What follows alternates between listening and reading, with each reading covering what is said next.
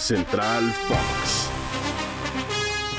Hola, hola, ¿cómo están? Qué gusto saludarlos. Mónica Redondo, Ricardo García Ochoa, listos para acompañarlos una vez más en la ruta diaria de Spotify para platicar de los deportes. Por eso, esta es la sección de Central Fox. ¿Cómo andas, mi Rich?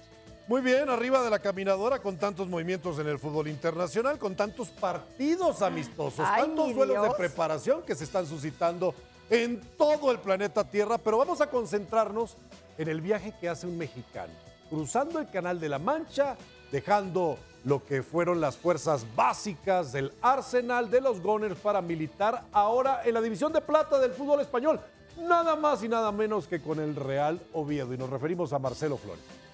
Es la primera modificación después de la llegada del grupo Pachuca. Y pues evidentemente para apoyar a un mexicano como es este futbolista eh, que pudo haberse decantado por la selección de Canadá.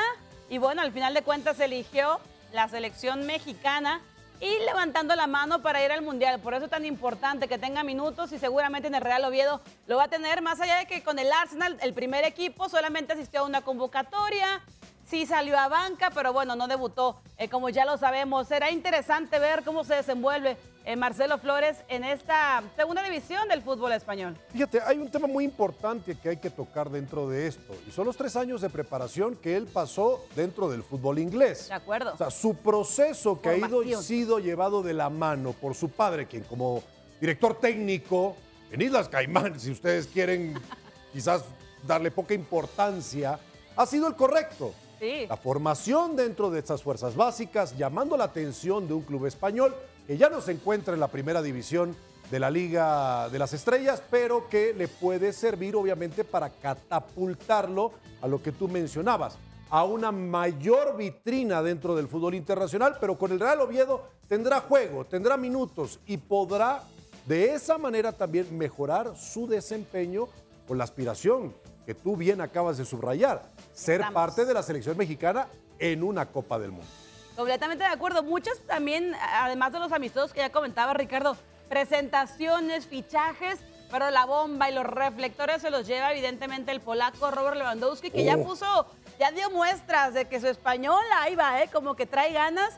Se le ve más feliz que nunca y es que llega con bombo y platillo al Barcelona. Yo creo que lo mejor de Lewandowski ya quedó atrás. Después de haber ganado siete años Sí, el campeonato de goleo en la. Bundesliga, más que cualquier otro ser humano, en uno de los, digamos, torneos más difíciles que existen en el mundo. Ya vistió la camiseta de Borussia Dortmund, Sí. la del Bayern Múnich, Sí. y ahora llega al club catalán del Barcelona, tratando de cambiar las cosas también de una organización que no solamente tiene problemas en el terreno de juego, porque no es campeón de la Liga Española desde 2019, desde 2015 no gana una Champions, pero por otra parte, porque necesita también mejorar sus finanzas y creo que Lewandowski ayuda a que por lo menos no haya más gente en el estadio, sino que también se, comer- se comercialice más el Barcelona. Oye, eh, justo un dato curioso, eh, pararon por un momento las ventas de playeras porque se les acabó la W en la tienda del Barcelona.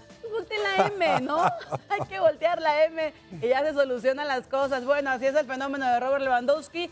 Este definitivamente el fichaje más importante eh, o más mediático de entrada en lo que será este mercado de verano. Ya estamos a semanitas de comenzar las diferentes ligas y las principales, por supuesto, en Europa. Y mientras tanto, bueno, así llegamos al final de esta edición de Central Fox. Pero no te olvides. Me voy a quedar. Hay otras contrataciones.